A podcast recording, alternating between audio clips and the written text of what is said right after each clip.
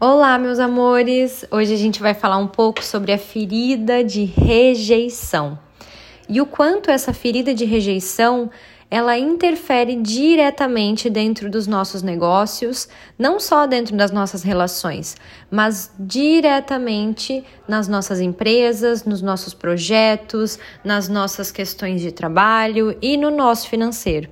Vocês sabem que o meu norte aqui sempre é levar vocês para o mais. Então a gente vai falar um pouco sobre o comportamento dessa empreendedora insegura que por trás dessa máscara né, de insegurança existe mesmo é uma ferida de rejeição. A primeira, né, o primeiro podcast da série é esse. Nós teremos mais quatro feridas emocionais e ele vem sendo embasado em alguns livros, né, em algumas questões, tanto das feridas emocionais, como dos traços de caráter e da psicossomática, tá? Então, o que eu quero trazer para vocês hoje é que a empreendedora insegura Muitas vezes ela camufla essa insegurança através de sociedades, parcerias, buscando no outro o comprometimento do posicionamento e da realização dos seus sonhos. No entanto, ela não percebe e muitas vezes ela não consegue enxergar o quanto ela é maravilhosa. Muitas vezes ela tem ideias boas, ela sabe como executar e ela vai pedir a opinião dos outros. E através dessa opinião, ela acaba muitas vezes se frustrando, não se posicionando e deixando de decidir. E isso influencia extremamente dentro do seu branding, né? Dentro da sua posição de marca, dentro da sua, como eu posso trazer para vocês? Dentro daquela imagem que é necessário que a gente tenha e trace para que as pessoas consigam visualizar. Ou seja, diretamente dentro da sua essência, tá? Eu utilizei algumas palavras aqui na, do mundo corporativo para vocês conseguirem entender o quanto isso afeta. Mas isso não é só em grandes empresas. Por exemplo, eu quero fazer o logo do meu escritório, não sei como, as cores, a forma com que ela se veste, a forma com que ela se expressa. E por que, que ela faz tudo isso? Por que tanta insegurança? Porque ela tem medo ela tem medo de reviver a ferida de rejeição.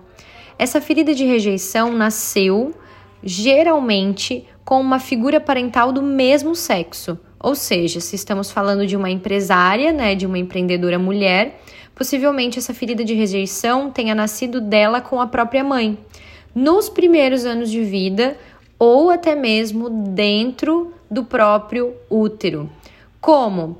Se essa mãe teve muito medo dentro da gestação, se essa mãe uh, pensou em não ter essa criança, se essa mãe uh, levou um susto muito grande quando soube da gestação, se essa mãe perdeu bebês antes, então ela ainda estava sofrendo um luto, se essa mãe tinha alguma situação onde a criança e o feto sentiu que não era quista ou desejada e sentiu essa rejeição, desde lá de dentro do útero, ele acaba desenvolvendo um comportamento de silenciar, de ficar quietinho, de espremer os seus próprios sentimentos, de, in, como a gente fala, né, é, implodir, né? Então, geralmente é uma criança que adoece bastante, porque ela não se abusa, né, a colocar os seus sentimentos para fora. Então ela cria, depois na vida adulta, essa máscara de escapista, que é o que a Lise, que é uma das autoras que traz as feridas emocionais, fala, né? E eu tô tentando fazer aqui um norte para vocês dentro do empreender. O que que acontece, tá? Ela tem muito medo, então dentro das redes sociais acaba não se posicionando dentro da empresa, dentro dos contratos, entrando e se emaranhando em relações de sociedade desiguais, onde ela não consegue sair. Dentro dos relacionamentos, isso pode se manifestar da seguinte forma: ela se sente rejeitada por outras mulheres e vive muitas vezes uma ambiguidade. O que, que é isso? É um duelo interno. Porque quando diante de outras mulheres, seja num grupo ou em parcerias, ela é escolhida para algo, ela pensa: eu não sou capaz E muitas vezes a ferida de rejeição traz esse perfil para essa mulher, ela pensar que ela não é capaz. Então ela tem dentro dela isso, eu não sou capaz de fazer, quando é escolhida, porque ela não consegue ver o quanto ela é maravilhosa. No entanto, se ela deixa de ser escolhida, ela também fica chateada porque ela se sente novamente rejeitada. Então, minhas amigas, né? Essa é uma ferida que dificulta extremamente o seu posicionamento. E muitas vezes talvez você não saiba por que, que você é tão insegura.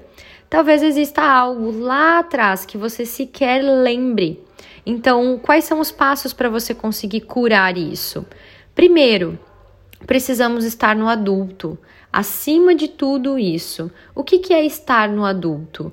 É a gente observar qual é o nosso lugar, é identificar através de tudo isso que eu tô passando aqui para vocês, dos sintomas e também das questões, né, que a gente já escreveu ali nos posts, como a alimentação, o que acontece, né? Porque muitas vezes o escapista coloca isso dentro da alimentação, então ele acaba tendo muitos distúrbios alimentares, né, de deixar de comer, de perder o apetite e depois no momento da raiva acaba compensando. Dentro das doenças, né, a diarreia, a constipação, né, as alergias, os problemas de pele, de acne que vem com a questão da não aceitação da identidade. Isso tudo, se você se identifica, é um alerta. Para quê? Para que você observe se você está no seu adulto. Porque é essa criança que é ferida, é essa criança que é machucada. Só que é extremamente importante que ela seja vista.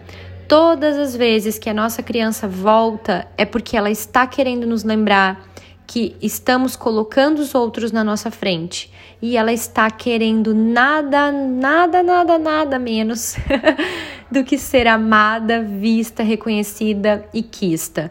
Você não tem como ser mais criança, não tem como mais voltar lá atrás, talvez não tenha como sequer ir em direção aos seus pais hoje. E não tem problema. Você simplesmente precisa assentir com o que aconteceu, principalmente em relação à sua mãe, se essa é uma das suas feridas, e cuidar a sua mulher, a sua mulher de hoje, a sua mulher empresária, empreendedora, precisa cuidar dessa criança. Então eu deixo esse alerta e na próxima semana a gente vai ter mais duas feridas emocionais. Se vocês curtiram e se identificaram ou se fez sentido, comentem aqui, tá? Eu quero saber o que vocês acharam. Um beijo, meus amores, e a gente segue com mais podcast na próxima semana.